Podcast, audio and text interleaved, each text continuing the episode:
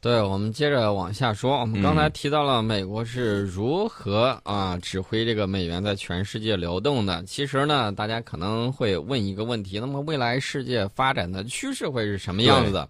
然后呢，我看见严学通教授呢，他就在讲这个问题。他讲的问题代表了学界的一部分观点，我们不妨听一下啊。他就说，现在呢，他觉得。欧盟衰落速度可能会更快，是因为之前的那个事情的影响。对，是因为这个英国脱欧的这个影响。另外呢，德国可能也会在它力所能及的范围之内巩固这欧盟成员国的这种团结，但是它力所能及之外的事情，它可能就做不到。什么是力所能及之外的事情？比如说。这个欧盟原来只有十几个，然后呢，它现在一下扩展到二十多个。嗯，那么剩下这些国家刚新加进来的，它需要这种补贴。英英国人就觉得我给你补贴，谁给我补贴？我干嘛要交这么多钱呢？不行，我要走。然后呢，其他还有一些国家就很不满意，比如说匈牙利，匈牙利就说我就不要接难民，你再给我说我也不接。啊，这是匈牙利，还有其他一些东欧的这些国家，他们认为呢，这个西边的。朋友们还没有给够足够的钱，然后呢也没有帮助他们发展。这么多年的时候，很多国家原来还是挺富裕的，还是挺不错的。历史上，东欧一直相对西欧来说是比较贫穷，这跟他当地的这种资源，还有这种地理位置，还有一系列的这种东西都有相关的这个因素。嗯，呃，有人甚至评论说，美国当年没有要东欧。而是让给了苏联，主要原因就是看在这块儿只会成为负担，而不能成为帮手，所以呢，把这个包袱就甩给了苏联。然后呢，他还可以占出去道义的优势，这也是一种说法。严学通教授就在讲说，未来世界的发展，他有一本书叫《历史的惯性》中预测两极化，他预测的两极化是两极化，嗯，既不是冷战的这种格局，也不是现在这种多极化发展的这种趋势，嗯，他说多极化。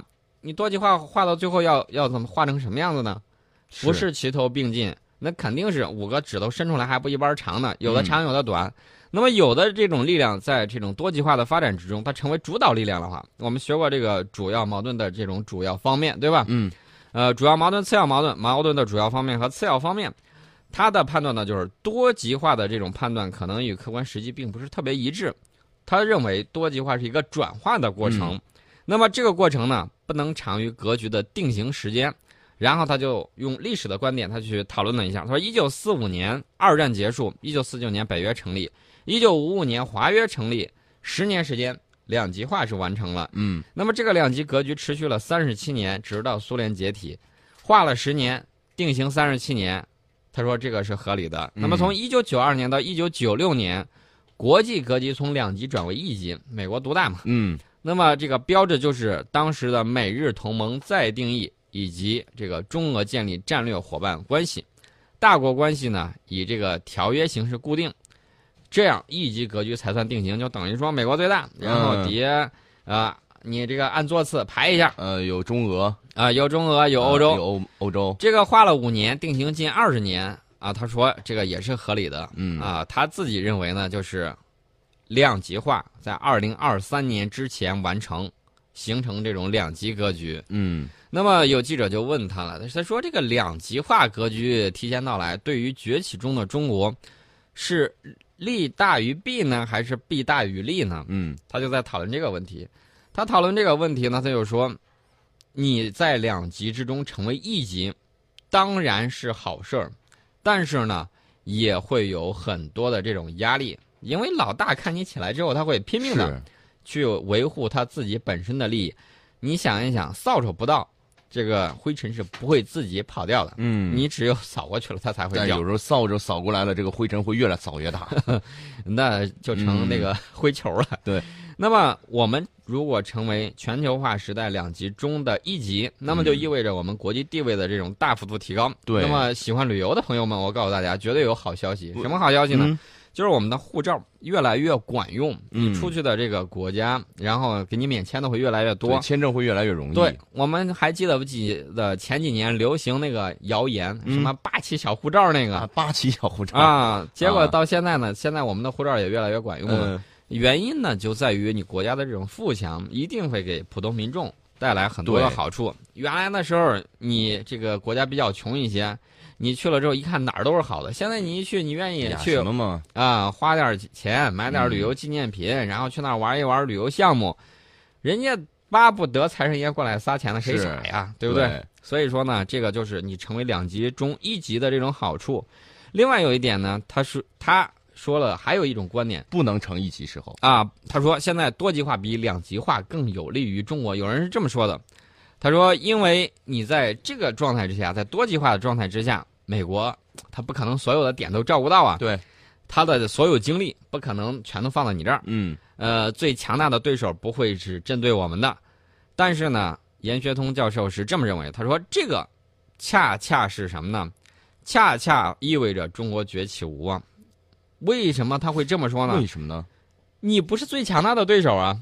我我个人认为，我们现在已经。隐瞒不下去了，为什么你隐瞒不下去？你这个体量在这儿放着呢。是，然后呢？我们想低调都低调不成了。有些时候确实低调不了。我一直就说了，我们的这个国民精神一定要跟随国家实力的这种发展。对，啊，不断的学习，不断的这种进步。是，然后呢，你才会有一个很稳定的这种大国心态。其实，在我看来，这个应该不是一个什么事儿，因为我们看到我们老一辈的时候，他们经历过那个时代，跟我们经历的时代不太一样。然后呢，现在物质更加富裕，然后我们的兄弟姐妹，比如说我们的这个九零后的这些朋友，嗯，然后还有零零后的年轻人，他们对看待这个世界是不一样的。他生下来就是国家就是世界第二大国，嗯，然后呢，各种。比如说出去旅游的，嗯，他的这些家人、朋友、同学，嗯，在外头这个留学的，他都非常的多。所以慢慢的一代一代人身上，他们会自然而然的形成一种大国的优越感。对，另外呢，我当年在学这个汉语言文学的时候，嗯，我就发现了一个点，就是，呃，你发现没有？不管是盛唐还是强盛的这个汉代，汉代都有一个特点，就是开国之后。大概有多少年呢？大概就是六十年往上的时间。在六十年之前，这个文章一直文学一直不繁荣。嗯，什么原因呢？就在于你的国力没有完全的恢复，没有更进一步的发展。他命足而知礼仪。对，你物质财富创造到一定时候的时候，经济基础决定上层建筑。对，然后呢，你会有相应的什么？你会有相应的闲暇时间和精力。然后呢，可以养一些这些文化人，然后他们进行这种创作，对，满足内心的世界。对，大家如果饭都没得吃，那肯定是忙着去是呃土里刨食去吃饭。嗯，那么等到这个像汉朝，已经那个串钱的麻绳都散了，粮食堆的已经新粮压旧粮的时候，那么这个时候呢，他会有相应的精力进行这种文学的这种创作。我们看。汉朝的这种文学的创作，比如说他最典型的这种赋，嗯，这种赋呢，它就反映了很多，比如说司马相如的赋，比如说这个张衡，这个科学家张衡他的赋，这个里头表现出来的就是汉朝的那种雄奇阔大的这种心胸，嗯，有这么一种状态。我们再去看唐朝，我讲个最简单的，我们杜甫，我们知的这个诗人杜甫，呃，我们都都会明白，这个杜甫他爷爷。写诗也还不错，但是呢，跟杜甫比，那还是差一些的。嗯，他们中间错了这么多年，我们就看到，在这个开元盛世的时候，这个文化已经非常的繁荣。嗯，这个呢，文化的繁荣一定是跟你经济的发展是相适应的。我们谈了这么多，其实意思就是，等到以后这个世界变化越来越快，很多重要的事情。都会在我们没有准备好的状况下发生。嗯，那么能够抓住世界变化的机遇的国家才会崛起，不是坐等准备停当再崛起。呃，所以说呢，我想说的就是，世界上永远没有所谓准备好的那一天，机会只会青睐于有头有这个有准备的人，有准备的人。嗯，所以呢，我们会看到世界的这种变化速度呢，快于国家的准备速度。什么原因呢？就在于现代科学技术的这种发展。远远超出了我们的这种想象，世界的变化不会以某一个国家的意志为转移，永远不可能有提前准备好。大家在此能做些什么呢？就是把手头的工作做好，然后呢，你不断的精益求精，嗯，然后呢，拓展思维，不要光是头疼一疼一头疼一头，脚疼一脚，要把你的这个思维的这种领域进行发散跨界。现在我们都讲的是一个跨界。对。呃，可能还有人会问说，这个两极格局了，那咱会不会跟苏联、跟当年美国一样，各领一片小地啊？嗯，这就是盟友的问题。我记得原来有人黑我们说你的朋友圈不够多，你看看你有什么盟友。我告诉大家，盟友这个东西，第一不要让它成为你的负担，嗯，第二呢，他要成为你有力的这种帮手，这个呢就会越来越好。那么现在世界这个格局，这种如果形成两极格局的话，就会有一种矛盾，什么矛盾呢？结构性矛盾。我给大家举个例子，比如说，美国原来造波音飞机，嗯，现在你弄了个 C 九幺九，嗯，原来你是买波音，要么买波音，要么买空客，对，啊，你实在再不行的话，早些年我们还买过俄罗斯的图系列的。嗯那么现在你造了 C 九幺九，你不买他们的，嗯，他们怎么办？他们活不下去了，啊，活不下去倒不至于，不至于哈，市场在竞争。嗯大家说竞争是好事啊，我们这个美国不就是经常说我们要这个自由市场、嗯啊，要自由经济，要这个竞争。好了，竞争来了他们会怕的，怕了，怕的话，你觉得波音公司影响美国国会的能力有多强呢？有院外游说集团呢，对，他会怎么样？这样的话就会有矛盾冲突，这种矛盾冲突、利益冲突会不断的加剧、不断的拓展。所以说呢，我们就会看到以后在你有很多你能够跟他平起平坐的时候，这种嗯矛盾就会加剧。然后你越接近他的时候，他就越容易嗯有摩擦。那么大家可能会问，那什么时候才是个头啊？我告诉大家，只有我们完全实力恢复当年我们在历史之中占据世界 GDP 的百分比的时候，嗯无论是从质还是从量，达到我们应有的位置的时候，到那个时候，世界就太平了。宋老师分析一下，就是这个两极化的发展跟地理环境有没有关系？地理环境，我个人说句实在话，我个人是比较羡慕美国的这种地理环境的。嗯美国的这个地理环境呢，我们不妨去回顾一下战国七雄中的秦国。秦国啊，向东它有函谷关，嗯它把关一闭，那么六国想进攻函谷关呢是进不不可能的来，嘛进不来。他想出的时候，他实力强了，他就出函谷关；对他实力弱的时候，他就再回来封函谷关。嗯所以说呢，他的这个关中沃野千里。除此之外，他还得到了南边儿南边巴蜀之地啊，嗯成都还有成都平原的这个丰裕程度，大家都清楚。嗯这是当时秦国所处的优越的地理位置，嗯而且呢，它在黄河和这个渭河的上游，所以说呢，它这个地理位置相对来说是比较优越嗯的。那么美国地理环境呢，相我个人认为更加优越，等于说是两边靠海，两边是大洋，嗯南北无强敌。嗯，北边有一个加拿大，加拿大那就不用说了，这个就等于说美国后花园好伙伴。嗯往南边没有什么强国，你看墨西哥啊什么之类，人家唐长破不是还说了吗？让墨西哥修长城，把这个墨西哥的这种非法移民给拦住，还得你自己出钱，我是一个子儿都不会掏的。嗯然后特朗普还说这样的话，我们就看到这个拉美国家，拉美美国设置的是有后院的，不光设置的有后院，人家还把这块儿设置了有战区。哦啊，是归美国的一个司令部去管的，这是美国的这种情况。所以说呢，美国它就面临这样非常优越的这种地理位置。嗯除了本拉登那一次，美国本土几乎没有遭到过袭击。嗯，那么这就是美国占据的优越的地理位置，但是但是也有缺点。嗯这个缺点我告诉大家是什么呢？它有点像大一号的英国，它因为离两边都远，对等于说是它容易把自己孤立孤立起来了孤立成世界岛。啊大家想一想，如果亚欧大陆通过高铁，通过很多的这种贸易，比如说像古代丝绸之路那样嗯，我们团结在一起，对，比如说“一带一路”，我们把它嗯建设好了，那么大家想象一下，这种情况是美国不愿意看到的。对美国就缩回缩回大陆岛了。对，嗯那到时候美国的那个格局就是前不着村后不着店了。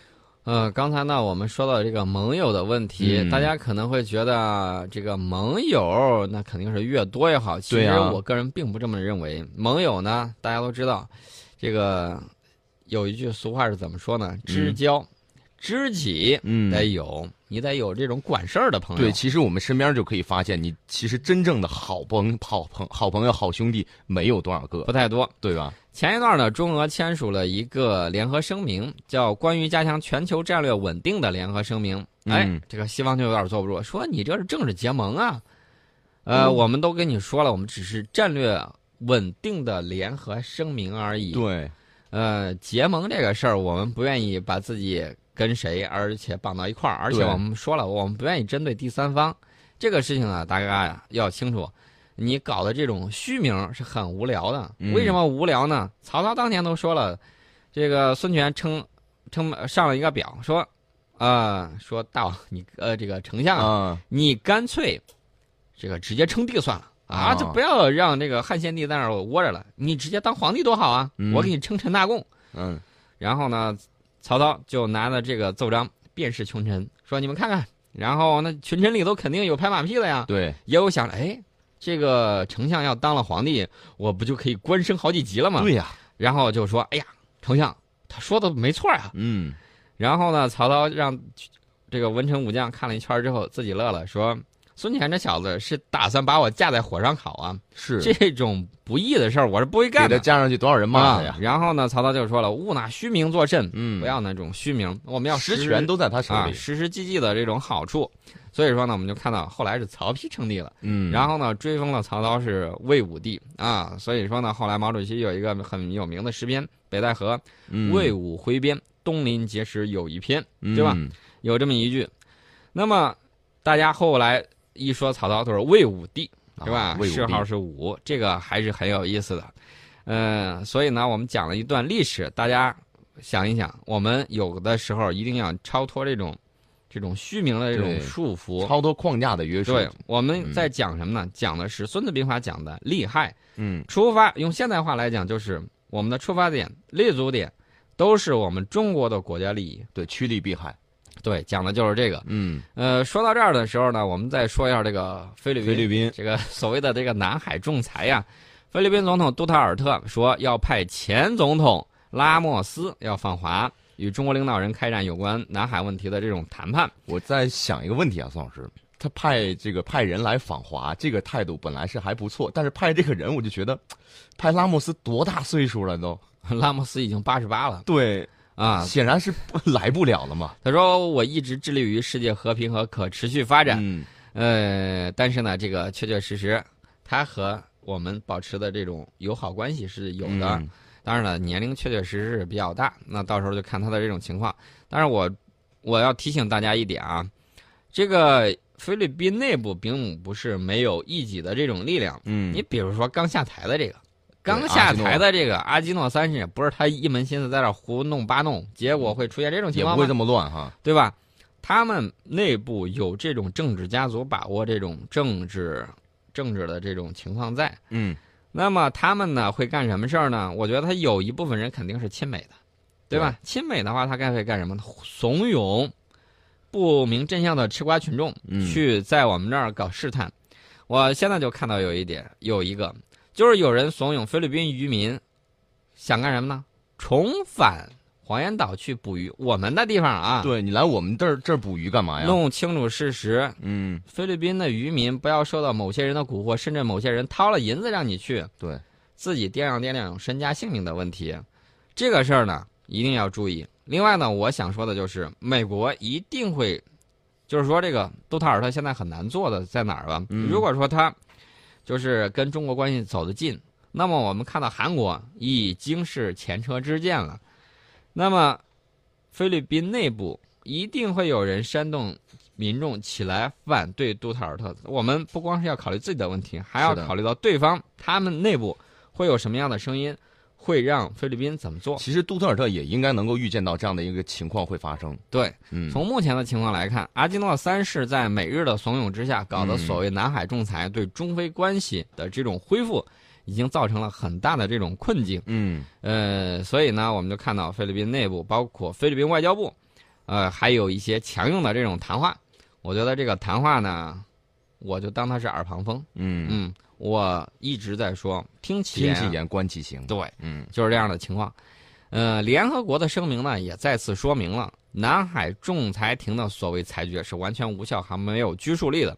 因为这个联合国官方微博专门发了一个声明，就在、嗯就在前一天的时候，说这个常设仲裁法院与联合国没有任何关系。其实我们昨天节目已经说了，我说这是一个山寨的玩意儿。这些法官嗯，第一掏钱啊，掏钱嘛。掏钱，嗯然后呢搭草台班子，拼凑了这么一个所谓的仲裁庭。嗯像你这种的话，我个人建议，像这种的，我们不能玩这么虚的啊，嗯可以找谁呀呢？找着俄罗斯或者找着其他国家，嗯比如说印度嗯啊，印度有时候也会遇到一些烦心事儿，嗯金砖国家或者是这个上合组织国家，嗯我们可以一块儿搞一个仲裁庭，搞一个仲裁庭之后，这个冲之鸟这肯定是交了啊，对啊，它不是对吧？岛啊，它不是岛，这个大家都知道了。那么日本还有哪些离岛的问题呢？嗯，我们是不是可以仲裁一下？是的？然后这个嗯。越南呢，非法占据的一些地方，按照他这种说法，也嗯不是什么，连什么都不是。对，那是不是也可以给他仲裁掉一下，我们拿着可是我们的啊，对啊，我们拿着还是我们原来的东西，嗯，这个大家没有任何异议。是。九段线是历史形成的，嗯。四七年的时候都画了，我们对南海的这种管辖，从几千年前都开始了。嗯，那时候哪有你们的？有的国家都没有，有有的国家连人都还没有呢，有的国家连人都没有啊，猴子在树上乱窜。嗯，这种情况，我们得好好仲裁一下，不然的话不跟你讲，你不懂历史啊。你说你这个历史怎么怎么着？好，我们这儿有史书记载啊。对呀，我昨天还在群里头看见有一个朋友找到了几本书，这个书是一九八四年编写的《南海地名嗯历史地名对照录》。我觉得我们确确实实有一些专家学者在默默的做这些工作嗯啊。宋朝时期当时的命名跟现在的这种地域，整个是一一对照的。对，包括对国外，比如说对菲律宾、对东南亚一些国家地区的这种命名嗯啊，都有这种三方的这种文字，我们都有命名。然后原来叫什么，后来历史沿革又叫什么。我告诉大家，在明朝的时候，我们可是对某些地方，比如说布政使司呀，对东南亚某些地方进行有效的管理的。嗯，你不要给我谈自古以来，谈自古以来，你们连文字都没有。